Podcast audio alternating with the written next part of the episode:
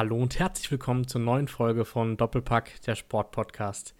Wie jede Woche sitzen hier Sammy und Johannes und auch wie jede Woche begrüße ich den Sammy zur heutigen Folge. Wunderschönen guten Abend. Guten Abend, Sammy. Alles fit bei dir? Ja, soweit, so gut. Sehr gut. Ähm, ja, ich denke, wir starten heute mal wieder rein mit äh, deinem persönlichen Fußball. Äh, ist mir gerade einge eingefallen, dass wir letzte Woche gar nicht drüber geredet haben. Aber ich glaube, diese Woche können wir auf jeden Fall äh, gern drüber reden, wenn ich richtig gesehen habe, wie ihr gespielt habt. Ja, diese Woche macht es Spaß, drüber zu reden. Äh, genau, wir haben gegen Tabellenersten gespielt und haben 3-0 gewonnen. Ähm, haben, glaube ich, nochmal ein Ausrufezeichen im Aufstiegskampf gesetzt. In zwei Wochen dann jetzt gegen den neuen Tabellenführer noch ein Spiel. Ja, wird jetzt ganz schön spannend. Ähm, nächste Woche dann gegen den Abstiegskandidaten. Da müssen drei Punkte her und dann haben wir wieder ein richtiges Spitzenspiel. Aber ja, klar, mit so einem 3-0 geht man gut in die Woche. Wie war es das Spiel? Also wahrscheinlich war, war, waren die anderen wahrscheinlich trotzdem favorisiert, wenn die Tabellenführer sind oder waren. Ähm, waren die einfach schlecht an dem Tag oder hat ihr einen richtig guten Tag oder wie lief's? Also natürlich waren sie favorisiert. Ähm, wir standen defensiv wirklich gut, haben kaum was zugelassen. Ähm, sind dann nach 15 Minuten nach einem Eckball durch den Kopfball in Führung gegangen. Ähm, und dann hatten wir defensiv eigentlich alles im Griff. Ähm, dann nadelte ich direkt nach der Halbzeit zum 2 zu 0. Ähm, und dann, also wirklich Chancen. Ich glaube, bis auf einen Lattentreffer hatten die eigentlich nicht. Und so auch verdient, muss man sagen, gewonnen. Okay, ja, sehr stark. Und wie sieht es jetzt genau mit den Punkten in der Tabelle aus? Ich glaube, der erste hat jetzt 47, der zweite, also gegen die, die wir gespielt haben, 45 und wir 43. Okay, das heißt, gut, wenn ihr nächste Woche die Pflichtaufgabe erfüllt, dann wird es in, in zwei Wochen sehr, sehr wichtig. Dann wird es ein richtig, richtig gutes Spiel. Aber so oder so wird es ein gutes Spiel. Weil ja, wir haben ja. dann auch eine Rechnung offen aus dem Hinspiel. Deswegen mal schauen, was das wird. Dann könnt ihr hoffentlich einen Rückenwind mitnehmen aus dem wichtigen Sieg jetzt. Ähm, ja, und dann äh, hoffen wir, dass wir dann bald dich als Tabellenführer hier begrüßen können. Ja, schauen wir mal. Also so weit würde ich jetzt noch nicht gehen. Ich glaube, wir sind immer noch der Außenseiter in dem Aufstiegskampf, aber ja, aus so einer Rolle spielt sich eigentlich ganz gut. Ja, ich meine, selbst der zweite Platz wäre ja wahrscheinlich mehr als ähm, erfolgreich dann für die Saison. Ja, definitiv. Sehr gut. Ähm, dann äh, berichtest du auf jeden Fall dann nächste und übernächste Woche wieder. Äh, und ich denke, wir starten rein in den ähm, anderen Fußballalltag. Ähm, wollen heute wieder äh, ja, die Kategorien ähm, abarbeiten, die wir letzte Woche eingeführt haben. Ähm, natürlich unser Tippspiel wieder und sonst Fußball-News und Sport-News, die es in der Welt gab. Ähm, ja, denke, wir haben wieder einiges vor und fangen dann gerne mit dem Bundesligaspieltag an. Ähm, ich denke, hier können wir wieder mit dem Gewinner des Spieltags anfangen. Äh, sag du gerne mal, Sammy, wer für dich der Gewinner des letzten Bundesligaspieltags war. Ja, ich glaube, also da können in mehrere Richtungen gehen. Äh, ich bin aber im Abstiegskampf geblieben mit einer Mannschaft, die nur, zwar nur einen Punkt geholt hat, aber die, für die das natürlich wie ein Sieg war, ähm, der VfB Stuttgart. Und im Speziellen für mich der Gewinner des Spieltags ist Sebastian Hoeneß. Ähm, mhm. Also, ja, wenn man 2-0 gegen Spitzenteam in Rückstand ist, dann durch eine blöde rote Karte ähm, auch noch in Unterzahl ist und dann so zurückkommt, ähm, dann nochmal einen Nackenschlag hinnehmen muss mit dem 3 zu 2 und dann nochmal zurückkommt in der, ich weiß nicht was, 97. Minute. Also ja. dann muss man der Gewinner des Spieltags sein. Äh, klar, ähm, Dortmund hätte an sich in der ersten Halbzeit den Sack schon zumachen müssen. Oder eigentlich war der Sack auch schon zu. Ich glaube, da hat keiner mehr dran geglaubt, dass da irgendwas geht. Außer die Stuttgarter und Sebastian Hoeneß muss da eine riesen Rede geschwungen haben in der Halbzeit, die motiviert haben. Dann ja direkt nach der Halbzeit Girassi, dem sein Tor aberkannt wurde wegen Abseits. Ähm, dann gut gewechselt, Kulibali, der in den letzten Wochen immer frischen Wind reingebracht hat, äh, mit dem 2 zu 1 leicht abgefälscht. Wagnumann, der ein Riesenspiel gemacht hat, dann mit 2 zu 2, ähm, der dann auch die Vorlage zum 3 zu 3 gibt. Ähm, da sieht. leider Sumaya Kulibali, der ja für Matzo mit reingekommen ist, der 19-Jährige, nicht gut aus, schlägt da über den Ball ein Luftloch. Silas macht es dann auch gut. Ähm, und so für mich ganz klar der Gewinner des Spieltags, der VfB Stuttgart. Ja, kann ich gar nicht viel hinzufügen, weil ich hatte genau den gleichen Gewinner des Spieltags wie du. Ähm, ja, ich meine, gerade in der 92. Minute das ähm, 2 zu 3 zu bekommen, dann in der 97. noch unentschieden zu spielen, das spricht ja auch für die Moral der Mannschaft und auch für den Schwung, den sie aktuell mitnehmen unter dem neuen Trainer. Aber ja, das war schon ein sehr, sehr krankes Spiel. Ähm, von dem her, glaube ich, konnte Stuttgart sehr gut mit dem Punkt leben. Und ähm, ja, Dortmund äh, kann sich ein bisschen bei Hoffenheim bedanken, äh, beziehungsweise Bayern darf sich bei Stuttgart bedanken, weil ja, so bleibt der Abstand zwischen Bayern und Dortmund auf zwei Punkte, weil beide nur unentschieden spielen. Aber für den VfB natürlich trotzdem ein wichtiger Punkt im Abstiegskampf. Ja, nach der roten Karte haben sie dann auch eher mit einer Viererkette gespielt. Ich fand, das sah fast noch besser aus. Ich glaube, das könnte man sich auch generell überlegen. Mafropanus wird ja jetzt eh erstmal gesperrt sein fürs nächste Spiel. Ich glaube, der hat auch jetzt, ich weiß nicht, ob es die neunte war schon oder die vierte. Ich glaube, der dem droht auch noch irgendwann eine Gelbsperre. Das heißt, er könnte jetzt in zwei der letzten Spiele nicht spielen wahrscheinlich. Mhm. Und der war ja eigentlich letztes Jahr zu großen Teilen und auch dieses Jahr teilweise ähm, einer der besten Spieler beim VfB. Das ist natürlich bitter. Sagadu macht auf mich jetzt auch nicht den sichersten Eindruck, muss man sagen. Deswegen muss man da gucken, äh, wie man das macht. Also nächstes Jahr muss da auf jeden Fall noch ein Innenverteidiger kommen. Und von Dortmunder Seite natürlich extrem, extrem enttäuschend. Also die zweite Halbzeit war wirklich, also ein Offenbarungseid. Auch, dass man nach dem zweit, vermeintlichen 2 1 durch Gerassi einfach den Warnschuss auch nicht verstanden hat. Das ist schon so wird man natürlich kein Meister. Äh, das klingt jetzt blöd, das sind wahrscheinlich auch 5 Euro ins Phrasenschwein, aber also das war schon wirklich schlecht. Es war ja nur noch Stuttgart dann in der zweiten Hälfte. Ja, das ist halt normalerweise auch die Ausrutscher, die man dann ähm, als Dortmunder ausnutzen muss, um irgendeine Chance zu haben, gegen Bayern die Meisterschaft zu gewinnen. Und wenn man so, so bitter dann auch nochmal unschieden spielt, dann wird es halt am Ende der Saison meistens dann auch schwer, gegen München, obwohl die halt auch sehr stark schwächeln im Moment. Ja, irgendwie habe ich auch das Gefühl, dass Dortmund sehr, sehr verunsichert ist generell. Ich finde, nach dem 3 zu 2 hat man es gesehen, wie Yusufa Mukoko den Fabian Bredlow anschreit. Es muss einfach nicht sein.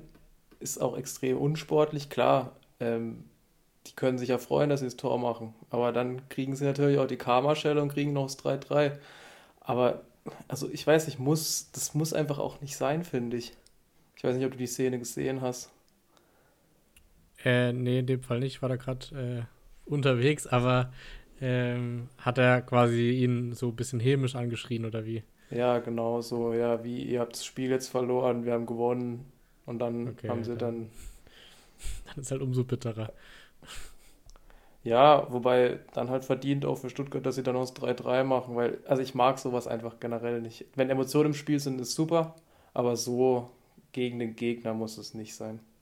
Naja, kennen wir ja damals noch Subotic gegen Robben und dann Kammerschelle war dann Robben äh, im, im Champions League-Finale. Ja, ähm, stimmt. Das, das Pendant dazu. ähm, ja, gut, äh, dann denke ich, haben wir beide Stuttgart als Gewinner des Spieltags genommen. Äh, denke ich auch verdient. Äh, dann mache ich mal weiter mit dem Verlierer des Spieltags. Hier habe ich keine Mannschaft genommen, sondern ähm, einen Spieler. Und zwar äh, Tolga Sigerzi von, von Hertha BSC Berlin. Äh, er wurde nämlich in der 26. Minute beim Stand von 0 zu 2 mit der Kickernote 6,0 ausgewechselt.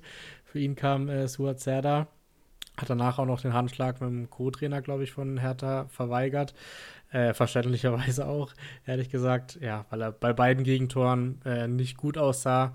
Aber natürlich, glaube ich, wollte dann eher Sandro Schwarz noch ein Zeichen setzen an die Mannschaft und hat deswegen dann ähm, Sigerzi geopfert sozusagen. Aber natürlich sehr, sehr bitter und einen Spieltag zu vergessen und deswegen für mich der Verlierer des Spieltags. Ja, also eigentlich könnte man da jeden Spieler rauspicken von Hertha BSC. Das stimmt. Also, Und den Trainer mit dazu. Der Trainer, der jetzt kein Trainer mehr ist, auch. Ich habe auch als Verlierer des Spieltags Hertha BSC. Ja. Ähm, Sandro Schwarz als Konsequenz auf das 5 zu 2 rausgeworfen. Neuer Trainer wird schon wieder Paul Dardai. Der, da muss man auch ein bisschen also ich, reden. Ich glaube, das hört man schon ein bisschen in meiner Stimme, dass ich da nicht so begeistert drüber bin. War ja schon äh, von der, in der Saison 14, 15 bis 18, 19 Trainer und dann nochmal letzte Saison, glaube ich, kurz. Ähm, wurde dann von Freddy Bobic entlassen, der ja mittlerweile selber nicht mehr äh, Trainer, äh, Sport, ich weiß gar nicht, was war er denn genau? Geschäft, Sportgeschäftsführer, irgendwie sowas. Ja. Das hat ja jede andere Bezeichnung irgendwie für die Position. Aber ich habe mir mal rausgeschrieben, wer seit der ersten Amtszeit Paul Dardais alles Trainer war und wie lange. Als erstes kam vier Monate lang Ante Jovic, dann drei Monate Jürgen Klinsmann, der dann über Facebook sein Ende bekannt gegeben hat. Dann war zwei Monate, äh, genauer gesagt vier Spiele, Alexander Nuri da. Dann neun Monate Bruno Labbadia. Dann wieder zehn Monate Paul Dardai. Vier Monate Taifun Korkut. Drei Monate Felix Magath und jetzt sieben Monate Sandro Schwarz. Also in dieser gesamten Zeit war sogar Paul Dardai der, der am meisten, am längsten Trainer war. Mit zehn Monaten. Als, das klingt ein bisschen, als würde die, die Trainerstelle in Berlin immer nur als Praktikum ausgeschrieben. Und deswegen ja, ist alles so kurz also, da. Das ist echt Wahnsinn, wie, wie sich das, also wie inkonstant Hertha BSC Berlin auf dieser Position ist. Aber, also aus meiner Sicht war der Rauswurf von Sandro Schwarz folgerichtig. Er muss mit dem Kader arbeiten, den er hat. Defensiv ist es schrecklich. Philipp Uremovic, ich glaube, ich habe von dem noch kein gutes Spiel gesehen. Marc Oliver kämpft genauso, seitdem er damals aus Freiburg weg ist. Einmal mit Stuttgart abgestiegen, jetzt eventuell mit Hertha schon wieder. Martin Dardai hat nach vorne hin gute Aktionen, defensiv aber auch. Ähm, beim 3 zu 1 gegen Kenan Karaman mit einer Alles- oder Nichts-Aktion. Er springt dann halt vorbei. Also wirklich, wirklich nicht gut, was die Hertha da macht und folgerichtig dann aber auch der Rauswurf von Sandro Schwarz. Ob es mit Paul Dada jetzt besser wird, bezweifle ich jetzt mal stark. Ähm, ich glaube, es gab noch andere Kandidaten. Ich habe auch, meine ich, Ralf Hasenhüttel gelesen. Ich glaube, das wäre da vielleicht die bessere Variante gewesen. Aber ja.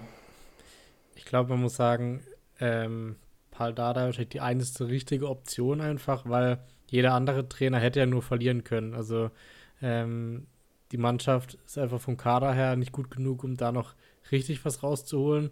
Und klar, den Klassenerhalt schaffen sie nur durch Kampf und da ist vielleicht dann Dada doch der richtige Trainer. Aber ich glaube, alle anderen, jetzt so ein Hasenhüttel, wollte sich das einfach nicht antun, weil er die Gefahr, sich daran dann zu verbrennen, ist schon sehr, sehr hoch, glaube ich, diese Saison in Berlin. Aber Paul Dardai hat ja das erste Mal zurückgetreten dass er nicht gefeuert werden kann. Beim zweiten Mal wurde er dann von Freddy Bobic entlassen und jetzt kommt er wieder in einer Situation, die alles andere als gut ist. Die Mannschaft wirkt überhaupt nicht fit. Ich weiß nicht, Kevin Prinz Boateng läuft rum, als hätte er 20 Kilo zu viel. Mit Sigerzi hat man jemanden geholt, der, ich habe eigentlich gedacht, dem seine Karriere schon beendet. Ähm, ich glaube, den haben sie irgendwo aus der Türkei wiedergeholt. Ja, von Anka Gücü, also. Klar, aber ich, ich denke eher, das ist so der Hüb Stevens-Effekt wie auf Schalke, als dass, wenn sie nicht mehr weiter wissen, rufen sie halt äh, in dem Fall Paul Dardai an und er aus Liebe zu Hertha sagt dann, ja, okay, er gibt sein Bestes und versucht sie noch zu retten. Ich denke eher, dass es so abgelaufen ist, ehrlich gesagt. Das weiß ich nicht. Also, ich, also so wie ich es gelesen habe, äh, war Ralf Hasenhüttel sogar interessiert an dem Job. Okay. Deswegen. Ja, vielleicht nächste ja. Saison dann, wenn, also falls sie den Klassenerhalt schaffen. Falls sie den Klassenerhalt schaffen, vielleicht. Aber dann wird es auch einen Kaderumbruch geben, weil ich bezweifle, dass, also ich glaube, dass die Hälfte der Startaufstellung von Freitag kannst du eigentlich verkaufen. Beziehungsweise hoffen, dass du noch was dafür kriegst. Ja, die werden auch, ich glaube, die Hälfte wird auch weg sein nächste Saison, je nachdem. Ähm, ja, also Platten hat ja sowieso, Boateng meine ich auch. Ähm, ja. Luke Bacchio, ich glaube, wenn da ein gutes Angebot reinkommt, sollten sie ihn auch verkaufen. Jovetic oh. wird auch weg sein wahrscheinlich. Ja, Maxi Mittelstädt wollte auch mal wechseln. Also, ja. Ich glaube, der Einzige, der mir so einigermaßen gefallen hat, auch wenn es defensiv nicht optimal war, war Marco Richter. Der hat wenigstens ja. gekämpft, ein Tor geschossen, dann noch einen auf der Linie gerettet. Das stimmt, Aber sonst war da ja gar nichts. Also. Ja. Ähm, und aber lass uns. Das liegt. Ja. ja. Okay, sorry, sag du zuerst. Na, ich wollte sagen, das liegt dann auch ein Stück weit am Trainer, wenn du es nicht hinkriegst, dass die Spieler so motiviert sind, ähm, ja. dass sie da alles reinwerfen. Ich glaube, wir hatten es ja schon vor drei, vier Wochen gesagt, dass wir glauben, dass Sandro Schwarz der nächste ist, der gehen muss. Und jetzt war es halt mit ein bisschen Verzögerung. Wäre aber damals wahrscheinlich auch schon der richtige Schritt gewesen. Eigentlich in der Länderspielpause, ja. Ja. Ähm, ich wollte sagen, dass wir uns doch mal auf die andere Seite gucken äh, können, nämlich zum FC Schalke 04. Äh, die haben es nämlich sehr, sehr gut gemacht und das ist auch passend zu meinem äh, Tor des Spieltags, wenn wir damit weitermachen wollen. Und äh, da habe ich nämlich Tim Skarke genommen, der in der dritten Minute mal gedacht hat, er schießt ein absolutes Traumtor lässt ein paar Schalker da stehen und dann aus rund 20 Metern perfekt in den Winkel unter die Latte. Ähm, also selten so ein schönes Tor von einem Schalke-Spieler gesehen. Ich glaube, er war selber auch sehr, sehr überrascht. Ähm, später ja leider dann mit Muskelfaseres, glaube ich, ausgewechselt. Ähm, ich meine, es war eine Fleischwunde, oder? Ah, was, was eine Fleischwunde? Ich meine, hat, äh, ich meine, die haben sich umgerannt beim 2 zu 1 und er hat dann relativ stark geblutet am Knöchel. Ah, okay. Ja, okay. Auf jeden Fall soll er ja mehrere Wochen auf jeden Fall aus, ähm, ausfallen. Was ja sehr bitter ist nach so einer Leistung natürlich. Ähm, aber ja, auf jeden Fall ein sehr, sehr schönes Tor und deswegen ist er für mich äh, das Tor des Spieltags. Und ich muss ja, auch sagen. das habe ich auch als Tor des Spieltags. Das hast ah, du mir okay. jetzt auch vorweggenommen. Da aber da haben wir die, äh, das auch schon abgehakt. Ja, ich wollte noch sagen, dass ich allgemein Schalke gegen Hertha auch das Spiel des Spieltags fand, ehrlich gesagt ähm, um hier nochmal noch eine neue Kategorie mit reinzubringen. Ähm, weil, also ich habe das Spiel angemacht und, und es eigentlich so nebenher laufen lassen, weil ich mir überhaupt nichts erhofft habe von dem Spiel. Aber ich muss sagen, es war mit das beste Freitagabendspiel, das ich seit langem gesehen habe. Äh, und sehr, sehr gut zum Anschauen, ehrlich gesagt. Ja, das lag auch größtenteils an Schalke 04, muss man sagen. Also klar, sie wurden auch eingeladen. 1-0 entsteht durch einen Einwurf von Herthas, 2-0 durch einen Einwurf von Schalke wo wirklich schlecht verteidigt wird. Beim 3-1 dann Dardai, der nebendran rumspringt. Überraschend bei Schalke auch, dass Dani Latza in der Startelf war, der eigentlich auch gar kein schlechtes Spiel gemacht hat aus meiner Sicht. Hat sich dann immer wieder hinten reinfallen lassen zwischen die beiden Innenverteidiger. Moritz Jens auch wieder zurück, mit dem läuft es einfach. Und die haben sich auch wirklich bei jeder Aktion, die gelungen war, haben die sich abgefeiert. Und das sind die Emotionen, die du brauchst in so einem Abstiegskampf. Und deswegen glaube ich auch nicht, dass der FC Schalke absteigen wird. Bin mir ziemlich sicher, dass sie sich retten. Ja, das Problem ist gerade so ein bisschen, dass halt Stuttgart auch im Aufwind ist. Bochum irgendwie auch die Punkte holt. Ähm, jetzt ja auch wieder gegen und oder in Union sogar in Berlin, ähm, was vielleicht auch vorher keiner gedacht hätte. Von dem her wird es sehr, sehr eng auf jeden Fall, aber mit der Leistung äh, ist die Relegation auf jeden Fall äh, ja, deutlich machbar. Ja, jetzt natürlich eben bisschen Personalnot durch den Ausfall von Ralf Fährmann, der mehrere Wochen fehlt. Ich glaube, bei ihm war es ein Muskelfaserriss. Ja, das kann sein, ja. Äh, dann Cedric Brunner, der ausfallen wird. Tim Skarke, der mir sehr gut gefallen hat in der ersten Halbzeit. Und dann wird es schon so langsam schwierig. Ähm, klar, man hat noch man hat tatsächlich, ich, für einen Abstiegskandidaten noch ein paar Optionen auf der Bank. Rodrigo Salazar, der nicht zum Einsatz kam, Michael Frei, für den Terodde gespielt hat, der auch geknipst hat, der auch extrem viele Zweikämpfe gewonnen hat und extrem viele Zweikämpfe gegangen ist. Tom Kraus nur auf der Bank. Ähm, also man hat noch Optionen, aber irgendwann gehen einmal die Spieler aus. Ja, ja, definitiv. Ich meine, gerade auf Fährmann in der aktuellen Verfassung ist sehr, sehr bitter. Ähm, Schwolo ja nicht immer das sicherste gewesen. Von dem her wird der Ausfall auf jeden Fall auch äh, ja, schwerwiegend sein, je nachdem. Ja, definitiv. Wobei, das könnte jetzt auch eine Situation sein, wo Schwolo aufgeht. Ist ja kein schlechter Keeper an sich.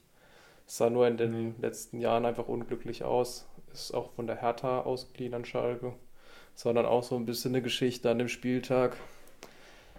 Aber ja. Stimmt, ja. jetzt, also der Abstiegskampf wird dieses Jahr richtig heiß. Ja.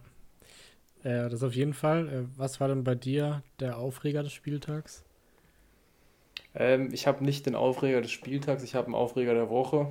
Ähm, wir hatten es ja am Mittwoch schon mal kurz angerissen. Die Situation beim FC Bayern München, die ja jetzt durch das Spiel an diesem Wochenende nicht viel besser geworden ist. Ähm, ich will nochmal auf den Schlag von Sadio Mané gegen Leroy Sané eingehen. Ist ja auch nicht okay. die erste Auffälligkeit von Sadio Mané, hat ja einmal auch schon Julian Nagelsmann zusammengefaltet in der Kabine, weil er nicht spielen durfte.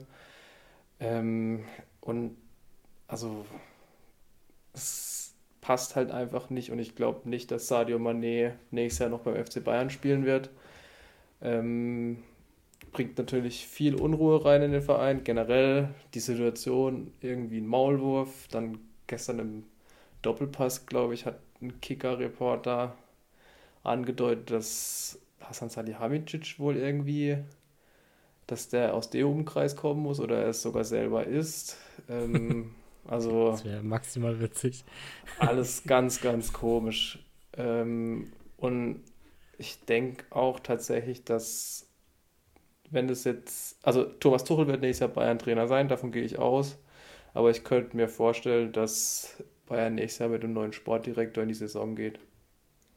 Ja, das haben wir in der letzten Folge ja schon besprochen, wo ich aber gesagt hatte, dass ich nicht weiß, ob er wirklich von oben entlassen wird. Aber ja, ist schon alles sehr, sehr schwierig. Aber passend dazu, was du gesagt hast, hat heute äh, der hier Sky auch verkündet, äh, dass Bayern Manet verkaufen wird im Sommer, zumindest laut ihren Informationen. Ähm, ja, leistungstechnisch gerade sinnvoll, aber ich finde es halt sehr, sehr schade, weil ich glaube, wir alle haben uns so viel mehr von Manet erhofft und er kann ja auch so viel mehr, was er in Liverpool gezeigt hat. Aber es ist ja ein Systemproblem, er passt einfach nicht ins System Bayern so richtig, weil sie auch nicht auf Konter spielen und natürlich jetzt die Nebengeschichte mit äh, Sané da noch ist halt umso bitterer, aber also würdest du einen Verkauf sinnvoll finden oder ihm noch eine Chance geben in der kommenden Saison? Ich weiß ehrlich gesagt nicht, ob es einen Markt für ihn gibt. Also, ich weiß nicht, wer zahlt da für einen Sadio Mané, der jetzt auch nicht mehr der Jüngste ist, mit seinen 31 Jahren noch Geld. Weiß nicht, wenn dann vielleicht Barcelona, die zahlen nämlich für alles Geld, aber oder Chelsea. Aber ich glaube nicht, dass es einen Markt für ihn geben wird. Glaube ich ähm, eigentlich schon, weil Bayern hat jetzt ja, glaube ich, 35 Millionen bezahlt und für die Leistung, die Premier League liebt ihn ja immer noch. Ich glaube, die würden locker das gleiche nochmal wieder bezahlen, um ihn zurückzuholen in die Premier League. Aber einer von den Top 5 Vereinen? Ja, also ich meine, damals hätte man gedacht, man nee, wechselt für 50 bis 60 Millionen.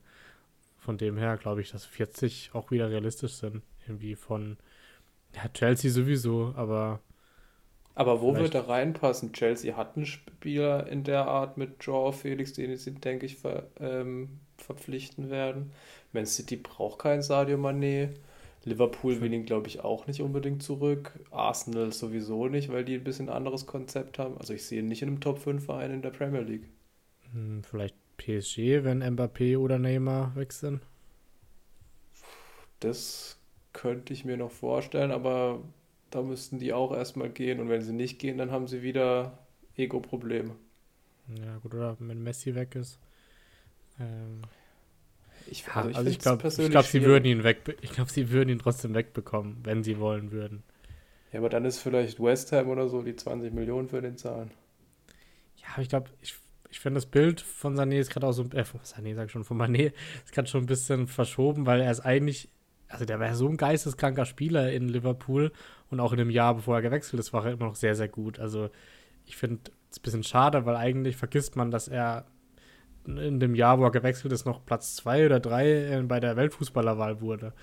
Also in Bayern zeigt das halt einfach nur nicht. Ja, also, also wirklich einen Mehrwert für die Bayern hat er bisher noch nicht gebracht, finde ich. Also in keinem Spiel, in dem er gespielt hat. Nee, das. Er stand eigentlich meistens im Abseits. Also ja, vor allem das war so das Auffälligste von ihm. Ja, ja. Gut, aber es bleibt spannend. Ähm, das heißt, dein Aufreger der Woche ist nochmal der Schlag von Sané oder wie? von Mané gegen Sané, ja. Äh, und ja. dann gleichzeitig natürlich das Bayern nur 1 zu 1 Spiel gegen Hoffenheim, Obwohl Hoffenheim, glaube ich, nur eine Chance hat und das ist der Freistoß von Kramaric. Wo man dann auch wieder eine Torwartdiskussion aufmachen kann, weil aus meiner Sicht muss man den halten, wenn man Torhüter des FC Bayern München ist. Weil der geht unter der Hand durch, also das sah es auch mal nicht gut aus. Sah ja auch gegen Man City schon nicht gut aus beim Schuss von Rodri, wo er eigentlich hätte übergreifen müssen, dann mehr Unsicherheiten. Ich glaube, dass die Diskussion jetzt auch nochmal heiß wird. Bin gespannt, ob eventuell sogar Alexander Nübel nächstes Jahr bei Bayern im Tor stehen wird. Aber ja, Bayern profitiert eigentlich davon, dass Dortmund nicht gewinnt. Ja, definitiv. Aber du, für den Meister Meisterschaftskampf ist gut, solange es bei Bayern noch Probleme gibt, weil dann bleibt es noch spannend. Ähm, ich denke, das ist, was alle neutralen Fans auch dieses Jahr sehen wollen, dass wir am 34. Spieltag vielleicht noch die Chance für beide hat, haben, äh, Meister zu werden. Ja, ich glaube, das will dieses Jahr jeder sehen. Und dann bin ich gespannt, wer seine Nerven im Griff hat. Weil im Moment zeigen beide Teams Nerven. Ja, das stimmt. Ähm, gut, dann mache ich mal weiter mit dem Spieler des Spieltags.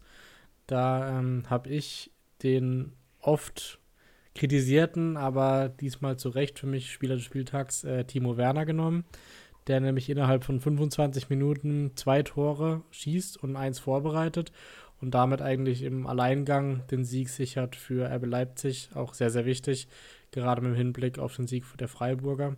Ähm, und somit gewinnt Leipzig 3 zu 2 gegen Augsburg und Timo Werner seit langem mal wieder mit einem ganz, ganz starken Spiel, wie man ja auch schon früher aus Leipziger Zeiten kannte.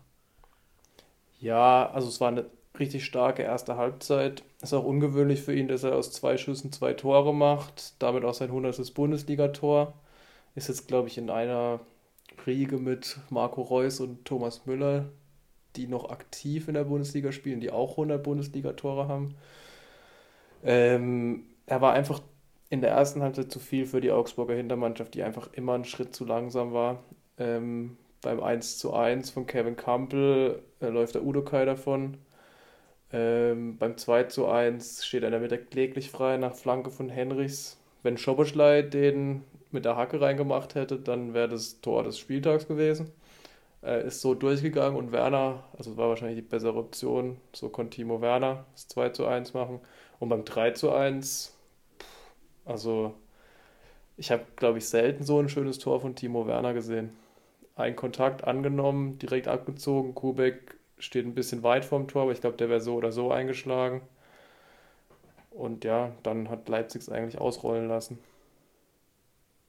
Ja, ja, nee, auf jeden Fall. Also äh, gerade in 25 Minuten, drei Torbeteiligungen, kann dich sehen lassen. Äh, mal, wer ist denn bei dir der Spieler des Spieltags? Ja, ich habe mir auch Timo Werner aufgeschrieben. okay, ich fand es sehr auffällig, da, ja, ich fand sehr auffällig, dass er ähm, sich viel nach außen hat fallen lassen. Ich habe mir auch mal ähm, die realtaktische Aufstellung von Leipzig angeguckt. Das sieht man eigentlich sehr schön, dass sie mit, wirklich mit einer Dreier- bzw. Fünferkette spielen und dann die fünf kreativen, spielstarken, die gut am Ball sind, haben wirklich alle zentral gespielt. Alle, also wirklich ähm, variabel dann, ähm, dass alle im Zentrum waren, aber also natürlich nicht auf einmal, sondern realtaktisch, also viel abgewechselt, viel rotiert was dadurch schwierig immer ist für die Gegner.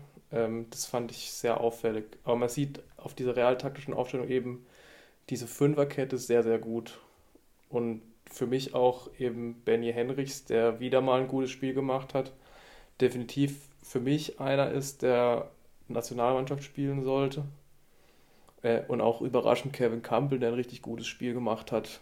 Ähm, kurzer Schockmoment nach dem 1:1, wo er auf den Rücken geknallt ist und dann so eine Art Panikattacke hatte. Da habe ich auch kurz gedacht, oje, hoffentlich ist da jetzt nichts Schlimmeres passiert, irgendwie Lunge punktiert oder sowas. Hat sich aber zum Glück wieder gefangen.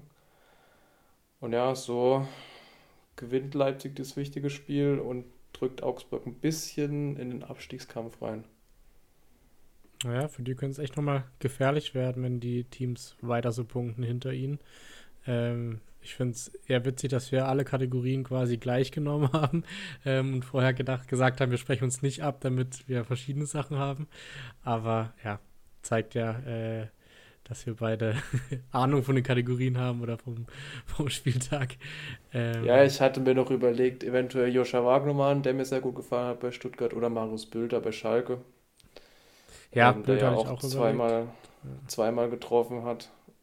Ähm, aber ja, Timo Werner war eigentlich hier ziemlich obvious, muss man sagen. Ja, das stimmt. Wurde auch in Kickbase, glaube ich, äh, MVP des Spieltags. Ähm, von dem her, ja, ist auch immer ein gutes oder guter Anhaltspunkt dafür, welche Spieler sehr, sehr gut waren an dem Spieltag. Ähm, hast du sonst noch was, ähm, was wir vor unserem Tippspiel besprechen müssen zum Bundesligaspieltag? Nee, die restlichen Spiele waren, also können kurz drüber fliegen. Ähm, die restlichen Spiele waren eigentlich relativ bescheiden von der Leistung her. Also ganz schwach Wolfsburg-Leverkusen 0-0. Union Berlin-Bochum, wichtiger Punkt für Bochum, 1 zu 1. Freiburg gewinnt wichtig gegen Bremen 2 zu 1, aber auch eher glücklich. Da vielleicht könnte man als Aufreger des Spieltags noch nehmen. Für mich war es ein Handspiel vor dem 1-0.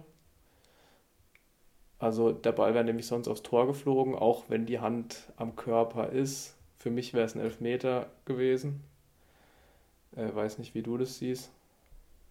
Ja, ist ja die, die alte Diskussion, aber ja, kann man schon geben, das stimmt. Frankfurt-Gladbach war eigentlich auch eher ein schwaches Spiel, äh, wobei Frankfurt da noch wenigstens ein bisschen was rausgeholt hat aus dem Spiel, eigentlich auch hätte gewinnen müssen. Und Köln-Mainz ist auch ein bisschen untergegangen in der Samstagskonferenz, weil eben die Spannung im Meisterrennen da ziemlich hoch war. Genau, und das waren die Spiele. Ja, sehr gut.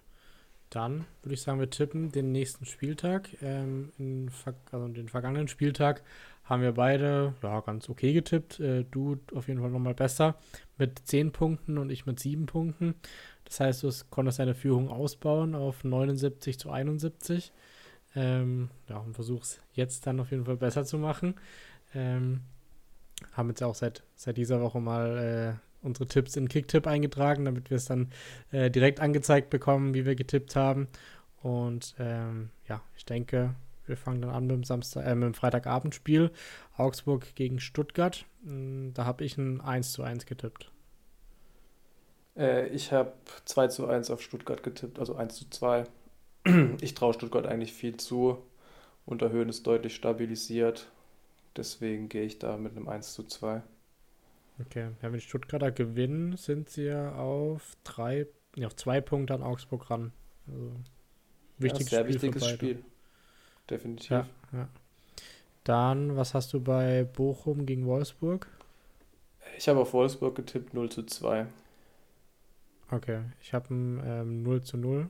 Ähm, dann Hertha gegen Bremen habe ich, setze ich auf den Trainereffekt und auf Paul Dardai und sage, äh, Hertha gewinnt 1 zu 0. Ja, ich glaube, das sind aktuell die beiden formschwächsten Teams der Liga. Ähm, ich habe auf ein 1 zu 1 getippt, wobei Hertha, glaube ich, gegen Bremen noch nie so richtig gut aussah. Okay. Dann, was sagst du, Hoffenheim zu Hause gegen Köln? Ich habe auf Hoffenheim getippt, äh, 2 zu 0. Ja, okay, habe ich auch. Ich habe 2 zu 1 für Hoffenheim. Dann haben wir noch ähm, Mainz zu Hause gegen Bayern. Das sind meistens auch interessante Spiele. Der Angstgegner der Bayern. Äh, ich habe trotzdem auf Bayern getippt. Zwei, also 1 zu 2. Okay, ich habe auf, auf Bayern 2 zu 3. Und äh, dann noch abends haben wir das Topspiel Dortmund zu Hause gegen Frankfurt. Da habe ich ein 2 zu 2 getippt. Ich habe 2 zu 1 auf Dortmund getippt. Frankfurt ist aktuell nicht da, wo sie eigentlich sein sollten. Ja, okay. Dann haben wir noch den ähm, SC Freiburg zu Hause gegen Schalke. Was hast du da? 0 zu 1 Sieg für Schalke. Echt? In Freiburg? Ja. Okay, ja. Wilder Tipp. Ich habe 3 zu 1, ein klares für die Freiburger.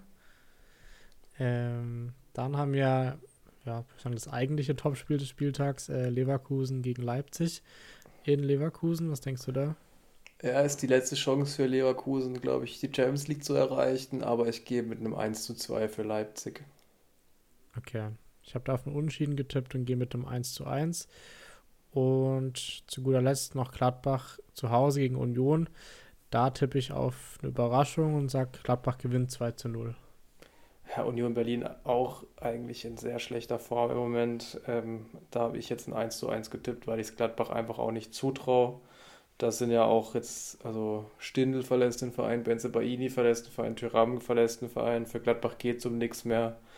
Es könnte jetzt wirklich gefährlich werden, dass Gladbach auch theoretisch gar kein Spiel mehr gewinnt bis zum Ende der Saison. Ja. Oder der Druck ist draußen, sie performen wieder besser, kann man auch sagen. Ah, Aber, das glaube ja. ich jetzt nicht unbedingt. Ja, Aber ich weiß, ich weiß, was du meinst. Ja, okay. Ähm, gut, dann würde ich sagen, wir machen weiter mit den Fußball-News, also was sonst noch so los war in der Welt des Fußballs und in anderen Ligen, teilweise auch. Äh, da wollte ich mit einer Sache anfangen, die wir auch letzte Woche angesprochen haben, und zwar den Vorfall mit dem Linienrichter und Andy Robertson. Da kam jetzt raus, dass der Linienrichter keine Strafe erhält. Also ich bin ja davon ausgegangen, er wird kein Spiel mehr machen. Ich glaube, du hast auf ein paar Spiele Sperre getippt oder so. Mhm. Ähm, dass er gar keine Strafe erhält, ja, finde ich interessant. Scheinbar gab es da auch eine, ähm, eine, Aussprache zwischen ihm und Robertson. Ähm, ist aber trotzdem noch nicht klar, wann er quasi das nächste Mal eingesetzt wird, aber jetzt keine offizielle Geldstrafe oder ähm, Spiele, Sperrestrafe oder so. Ja, das noch, wollte ich noch nachreichen zu, zu letzter Woche. Ja, aber wenn sie sich ausgesprochen haben, dann ist ja alles okay. Ja, dann kann also man das ja auch so klären. In der Hitze des Gefechts natürlich blöd, äh, aber ich glaube, wenn beide dann okay damit sind, dann finde ich das auch okay. Und ich ja, denke eben, ja. dass jetzt ein paar Spieler nicht an der Linie stehen wird, vielleicht den Rest der Saison, aber ich denke, spätestens nächste Saison wird man ihn wiedersehen. Ja, ich denke auch, dass es ihm so schnell auch nicht mehr passieren wird, wahrscheinlich. Glaube ich auch ähm, nicht. Äh, gut, das noch dazu. Ähm, dann nach England wollten wir kurz gucken oder in England bleiben, besser gesagt, weil ähm, da spielt ja Arsenal nur 2 zu 2 gegen West Ham und damit wird auch dort der Meisterkampf, äh, Meisterschaftskampf nochmal spannend, weil wenn City das nächste Spiel gewinnt, die haben gerade noch ein Spiel weniger, aktuell sind sie auf einen Punkt an Arsenal wieder dran. Und ja, jetzt kann man sagen, Arsenal geht so ein bisschen die Luft aus, ähm, waren ja mal äh, deutlich mehr Punkte vorne. Und ich traue tatsächlich City auch noch zu, dass sie das, ähm, die Meisterschaft auch dieses Jahr wieder gewinnen können, oder was denkst du? Ja, Manchester City sind Topform. Ich weiß nicht, wie viele Spiele sie jetzt nicht verloren haben, aber beziehungsweise gewonnen haben. Aber ja, Arsenal muss man halt auch sagen, ist noch nicht so stabil, spüren jetzt eben auch den Druck. Äh, Saka ja mit den Elfmeter verschossen, links neben das Tor. Äh, aber noch haben sie es in der eigenen Hand, muss man sagen. Und es sind jetzt noch sieben Spiele. Vielleicht strauchelt City auch im Nachholspiel. Deswegen, es wird jetzt auf jeden Fall spannend. Ähm, und das ist ja auch schön so, wenn jetzt Arsenal da vorne weg gestiefelt wäre mit einem sieben Meilen Stiefel, das wäre ja auch schlecht gewesen. Also so wird es auf jeden Fall ein spannendes Finale. Vielleicht ähnlich wie damals Aguero, der dann relativ spät gegen die Queens Park Rangers Man City zur Meisterschaft schießt. Das ist doch schön zu sehen. Idealerweise ja. Aber ich sehe es irgendwie kommen, dass ähm, City das schon ein, zwei Spieltage vorher entscheiden wird. Sage ich jetzt mal so. Äh, lass mich aber gerne überraschen, weil ich es Arsenal auch sehr, sehr gönnen würde dieses Jahr. Ja, das werden wir sehen. Ich weiß gar nicht, spielen die noch gegeneinander? Hm, sicherlich, oder? Ich ich erinnere mich gerade nicht, dass sie in der Rückrunde schon gespielt ah, haben. Ah ja, am 26. April. Ah, das ist, ja in neun Tagen. Ja, das wird ein gutes Spiel auf jeden Fall. Das, ja, das ja. kann man sich, glaube ich, angucken. Ja, vielleicht können wir das auch noch ganz also kurz nutzen. Ja, sorry. Ja. Nee, sag. Ich wollte sagen, wir können es ganz kurz nutzen, um noch über die Champions League ganz kurz zu reden, so einen kleinen Ausblick, was wir denken.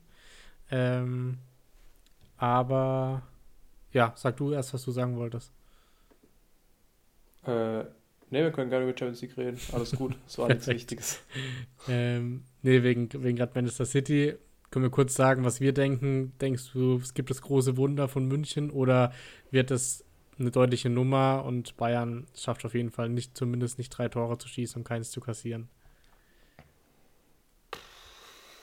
Also, ich, im Fußball ist schon alles passiert, deswegen würde ich es nicht kategorisch ausschließen, dass Bayern nicht doch noch weiterkommt. Die Wahrscheinlichkeit liegt wahrscheinlich bei irgendwas 2,2 Prozent oder so. Ähm, äh, Man City wirkt mir einfach zu stabil, auch defensiv. Weiß nicht, vielleicht ein frühes Tor, irgendein Fehler, dann werden sie ein bisschen nervös. Ähm, dazu muss aber auch die Restverteidigung bei Bayern stimmen, weil Man City wird sicherlich nicht die ganze Zeit stürmen, wird auch nicht voll vorne drauf gehen. Müssen sie ja auch gar nicht. Ähm, ja, weiß nicht, vielleicht greift Ederson in der achten Minute daneben und dann ist plötzlich wieder alles offen. Aber Bayern braucht ein frühes Tor, um irgendwie eine Chance zu haben. Und dann kann ich mir vorstellen, dass Bayern 3 zu 0 gewinnt, eventuell auch 4 zu 0 gewinnt. Ich weiß nicht, es erinnert ja so ein bisschen dann an Barcelona-Liverpool damals. Aber ja, sie brauchen einfach ein frühes Tor, sonst ist die Man City-Defensive, glaube ich, nicht knackbar. Ja, ich finde irgendwie gerade durch die Lage beim FC Bayern liegt es einfach nicht in der Luft. Hätten die jetzt am Wochenende Hoffenheim 6-0 weggefegt, dann von mir aus hätte man sagen können, okay, die haben nochmal richtig Bock, aber irgendwie hat es ja auch wieder so einen Fadenbeigeschmack gehabt, äh, das 1 zu 1 gegen Hoffenheim. Von dem her, ach, ich traue es den Bayern echt nicht zu. Beim 2-0 hätte ich gesagt, okay, kann man schaffen, aber so glaube ich, sie werden das Spiel gewinnen wahrscheinlich oder unentschieden spielen, aber dann müssen sie eh alles nach vorne werfen, dann laufen sie einen Konter ähm, und dann wird es vielleicht am Ende 1 zu 1 oder 2 zu 1 ausgehen. Aber ich traue es ihnen ehrlich gesagt nicht zu. Wie gesagt, im Fußball ist schon alles passiert. Und ja, ich glaube auch jetzt dran, dass Bayern es schaffen kann, aber da muss schon wirklich alles sehr, sehr gut laufen. Okay. Lass mich auch gerne überraschen. Ähm, dann kurz noch zu Real Chelsea. Ich glaube, da sind wir beide real favorisiert, waren souverän im Hinspiel. Ähm, von dem her wäre es da auch eine sehr, sehr große Überraschung, wenn Chelsea noch was reißen würde, oder? Ja, Real ja auch jetzt mit der Vertrag, also mündlich Vertragsverlängerung von Angelotti und Groß glaube ich, auch noch mal ein bisschen Rückenwind für die. Waren sehr souverän. Chelsea einfach auch fußballerisch keine Chance, haben ja auch am Wochenende wieder gegen Brighton verloren. Ich glaube, Frank Lampard ist da nicht die Lösung. Wer weiß, ob er die Saison bei Chelsea beendet. Also muss man schon nach drei Spielen wieder über einen Trainer reden. Aber ja, ich weiß nicht, die sind jetzt auch, die sind Elfter in der Premier League. Puh, ja, also das Preis-Leistungs-Verhältnis stimmt bei Chelsea nicht. Ich glaube, haben wir jetzt oft genug betont. Aber ja, bin mir ziemlich sicher, dass Real das machen wird. Ja, ich denke, ähnliche Ausgangslage bei Mailand gegen Benfica. Gerade weil sie jetzt in äh, Mailand spielen und San Siro, der wird sich Inter so dermaßen hinten reinstellen. Von dem her glaube ich da ehrlich gesagt auch nicht, dass Benfica drei Tore schießen wird. Ähm, hätte sie ihnen davor zugetraut, aber mit ja, zu Hause 0-2 Niederlage wird sehr, sehr schwer dann in Mailand, oder?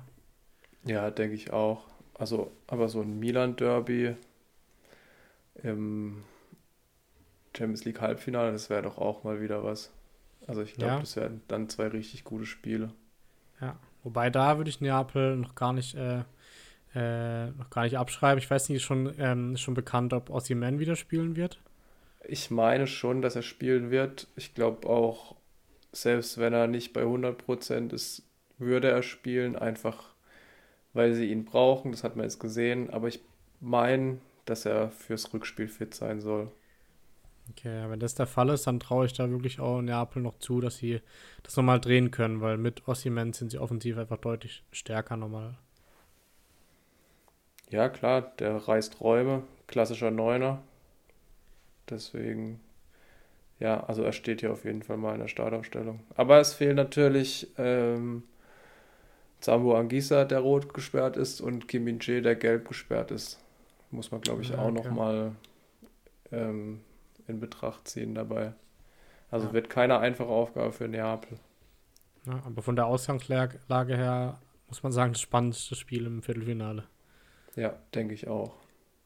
Okay, sehr gut. Dann äh, denke ich, sind wir durch mit Fußball international, oder? Ja, denke ich wir auch. Kommen dann ja. Äh, noch zu ein paar ähm, weiteren Sportthemen. Äh, einerseits ähm, können wir kurz die Meldung erwähnen, äh, die kam ja heute, dass äh, Jalen Hurts seinen Vertrag verlängert hat oder einen neuen Vertrag bekommen hat über fünf Jahre und somit der Topverdiener der NFL wird. Ähm, und löst er damit Mahomes ab oder wen löst er eigentlich ab, Sammy? Aaron Rodgers. Ah ja, okay. Ich, ich glaube, Aaron Rodgers kriegt 50,3 Millionen im Jahr und Jalen Hurts jetzt 51. okay Aber äh, Man muss dazu sagen, der Vertrag greift erst ab 2024. Also er spielt noch ein Jahr auf seinem Rookie-Vertrag. mhm. Und dann bekommt er fünf Jahre, 255 Millionen ähm, und 179 Millionen sind garantiert. Also es ist kein äh, vollkommen, vollkommen gesicherter Vertrag, so wie Deshaun Watson ihn bekommen hat, ähm, sondern eben nur diese 100, was heißt nur, nur diese 179 Der- der Millionen. Arme. Ja, also Deshaun Watson kriegt ja 230 Millionen für fünf Jahre, die aber voll garantiert ist, blöd ist ins Deutsche zu übersetzen. Fully guaranteed. Aber Jalen Hurts hat auch eine No-Trade-Clause drin. Das heißt, ich meine, das ist sogar die erste in der Eagles History. Die erste No-Trade-Clause. Das heißt, er kann nicht weggegeben werden. Okay. Ja, für das Geld muss er auch nicht unbedingt weggehen, ehrlich gesagt. Nee, aber das würde er so oder so bekommen. Also den, der Vertrag würde übernommen werden, wenn er getradet werden würde. Ah, okay, okay. Ähm, habe ich denke, leistungstechnisch brauchen wir nicht drüber reden. Wir haben ihn oft genug erwähnt hier im Podcast. Ähm, war ja mit der stärkste Spieler ich der letzten Saison in der ganzen NFL. Und von dem her auch nur folgerichtig, oder wie siehst du das? Ja, er hat sich's verdient. Andererseits, wenn du so viel Geld verdienst, dann machst du natürlich auch im Gesamten deine Mannschaft ein bisschen schlechter, weil sie ja den Cap Space einhalten müssen. Ja, Jetzt dieses Jahr geht's noch. Das heißt, optimal wäre es natürlich, wenn sie dieses Jahr wieder ins Super Bowl kommen würden und den Super Bowl gewinnen würden mit der Mannschaft. Aber im Jahr danach müssen sie halt dann ein bisschen gucken, wie sie mit dem Geld spielen, so dass sie immer noch ein konkurrenzfähiges Team hinbekommen. Sieht man ja auch bei Kansas City zum Beispiel, sie haben nicht die hochbezahlten Receiver zum Beispiel, haben Tyreek Hill deswegen extra abgegeben. Dafür Juju Smith-Schuster für ein Jahr 9 Millionen. Also das, ich, es ist immer so ein zweischneidiges Schwert. Natürlich hat es sich verdient, und, aber es ist halt so ein Hochgebiete. Also man sieht ja, es sind dann also ein- 50, also 51 statt 50,3 Millionen. Da geht es ja nur darum, dass er jetzt der bestbezahlte Quarterback ist. Und Lamar Jackson wird dann nochmal einen draufsetzen, da bin ich mir ziemlich sicher. okay. Gut, er wird jetzt halt auch nicht sagen, nee, Leute, ich nehme gern weniger Geld, damit unser Team besser ist. So Nee, also- halt nicht. Die Eagles wollten den Vertrag jetzt auch relativ schnell eintüten, hatte ich das Gefühl, dass sie nicht den Lamar Jackson-Vertrag nochmal überbieten müssen. Ja, gut. Das macht Sinn. Aber wobei aktuell von der Leistung her Hurts deutlich mehr verdient hat als Jackson, kann man sagen. Ja, aber trotzdem, also es geht ja immer, also ein bisschen größenwahnsinnig in der NFL. Ja, ja. Das stimmt. Ähm, gut, das noch als äh, Randbemerkung und dann freuen wir uns wahrscheinlich in der kommenden Woche oder im Laufe der Woche auf deine Draft-Folge, je nachdem. Genau, ja. Die Ähm, kommt im Laufe der Woche. Okay, sehr gut. Ähm, und gehen dann rüber noch zur NBA, weg von der NFL, weil da hatten wir schon angekündigt, dass die Playoffs gestartet sind und ähm, ja, da wird Sammy ein bisschen berichten, wie so die ersten Spiele waren, was jetzt überhaupt die Paarungen sind und wie der Stand ist nach den ersten paar Tagen. Ja, also die ersten Spiele der Serie sind jeweils vorbei und überschattet war das Ganze irgendwie von Verletzungen. Äh, Giannis Antetokounmpo, ein übel aussehenden Sturz auf den Rücken, musste dann das Spiel verlassen. Tyler Hero bei den Miami Heat im gleichen Spiel musste das Spiel auch verlassen mit einer gebrochenen Hand. Ähm, Anthony Davis sah so aus, als hätte er sich die Schulter ausgekugelt. Äh, Ja Morant musste auch runter, ich glaube auch was an der Hand. Also das war ein bisschen überschattet alles. Letztendlich sieht es so aus im Osten, Milwaukee gegen Miami. Miami hat das erste Spiel gewonnen, führt damit 1 zu 0. Dann die New York Knicks gewinnen mal wieder ein Playoff-Spiel ähm, gegen die Cavaliers. Da ist im Moment richtig gute Stimmung in New York. Ähm, dann Boston gegen Atlanta führt auch 1-0, also der Favorit. Genauso Philadelphia gegen Brooklyn, ebenfalls der Favorit, der sich da durchgesetzt hat. Ähm, und im Westen sieht so aus, Denver souverän gegen Minnesota. Ähm, die Clippers überraschen gegen Phoenix, die ja nach dem Kevin Durant Trade eigentlich, ja, muss man sagen, der Favorit sind dieses Jahr. Die Lakers überraschen gegen Memphis, eben überschattet von der Ja Morant-Verletzung. Anthony Davis kam dann wieder ins Spiel zurück. Aber muss man auch erstmal machen, dann mit einer ausgekugelten Schulter. Die ist dann irgendwie wieder reingeploppt. Er ist dann rausgegangen und hat gesagt, I can't move my arm. Ähm, kam dann nach der Halbzeit wieder zurück. Und Sacramento seit langem mal wieder in Playoffs gewinnt gegen Golden State, ähm, weil Stephen Curry den Ausgleich verpasst von der Dreierlinie in der letzten Sekunde. Und so sieht es jetzt erstmal aus. Ähm, gespielt wird eine Best of Seven Serie. Äh, also, ich weiß nicht, nächstes Mal, wenn wir aufnehmen, sind wir dann mitten in den Serien drin. Und dann können wir mal ein bisschen mehr sagen, wie sich das Ganze entwickelt. Okay, sind, sind wohl alle nicht mehr gewohnt, Playoffs zu spielen und verletzen sich direkt. Aber hoffen wir mal, das wird jetzt nicht irgendwie zum Trend in, den, in der Playoffs-Runde. Ja, es ist halt eine lange Saison und die Körper sind dann auch ein bisschen ermüdet und jetzt wird es nochmal intensiver, ähm, weil du wirklich alles gibst und nochmal mehr spielst. Ähm, ich glaube jetzt dann auch zwei beziehungsweise drei Tage Rhythmus ist dann schon ein ordentliches Pensum, was sie abspulen müssen. Ja, ich hoffe das zumindest, dass Ja Morant und Janis wieder zurückkommen. Bei Tyler Hero mit einer gebrochenen Hand, weiß ich nicht. Ist ja im Basketball jetzt nicht ganz unwichtig. Wahrscheinlich eher schwierig. Ähm, aber es ist ja eh enorm, was die für ein Pensum abliefern müssen. Ich meine, die Fußballer beschweren sich, wenn sie zweimal die Woche spielen müssen und die Basketballer spielen halt alle zwei Tage gefühlt. Zumindest eine ja. Zeit lang. Ja, definitiv. ähm, sehr gut. Gab es sonst noch irgendwelche Sportnews, die wir erwähnen müssen, die du aufgeschrieben hast? Nee, ich habe jetzt hier nichts mehr auf dem Zettel. Okay, sehr gut. Dann machen wir wie immer mit Kickbase Schluss. Und ähm, da, Sammy, musst du diese Woche ein bisschen glücklicher drüber sein, weil du hast einen Spieltagssieg geholt. Echt? Oh, okay. Das wusste ich gar nicht. Weißt du es nicht mal? Nö. Okay, so, so sehr bist du nicht mehr im Game, das ist traurig. Ja, ich kaufe noch ein paar Spieler, als, aber ich habe jetzt nicht mehr geguckt. Aber dann okay, ist ja dann, gut. Habe ich mir verdient. Ich, dann erzähle ich dir, wie dein Spieltag war. Du hast 1192 Punkte geholt. Und äh, wir haben angesprochen, Timo Werner hat 317 Punkte für dich gemacht. Ähm, ansonsten Kolumuani, Kimmich, Omlin, Jens und äh, Martel, die alle 100 Punkte gemacht haben, circa bei dir. Ähm, ja, also solider Spieltag auf jeden Fall. Werner natürlich der MVP, haben wir schon angesprochen. Ähm, ich wurde hinter dir Zweiter mit 963 Punkten. Ähm, ja, bei mir nichts Besonderes. DRB, Koman, Orban, Jobuschlei, Chan und Hummels und Grifo und Sosa alle um die 100 Punkte. Aber kein so richtiger Ausreißer dabei. Äh, Adli, du hast, mir, du hast mir empfohlen, Neuhaus und Adli aufzustellen. Die haben 18 und 5 Punkte gemacht. Das war leider ein Griff ins Klo. Aber ja, Wolf hat 0 gemacht, also. Ja, also Marius Wolf wäre die Alternative gewesen, von dem her. Also ähm, waren es die zwei besseren Spieler, deswegen. ja, habe alles richtig denk, gemacht. Na gut, aber nächste Woche wird dann wieder Wolf wahrscheinlich spielen. Ähm, von dem her, ja, passt schon. Äh, bin jetzt genau 1000 Punkte vor dem zweiten. Und gut, auf dich sind es dann schon 4000 Punkte. Aber immerhin hast du mal wieder einen Spieltaxi geholt, Sam, auch wenn du es nicht wusstest, ja. bis, bis gerade eben. Ja, gut. Nach vorne hin wird nicht mehr viel gehen, schätze ich mal. Aber ja, ja passt. Ich kaufe weiterhin Spieler. Sehr gut.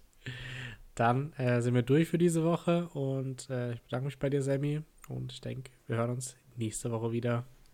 Ciao, tschüss. Ciao.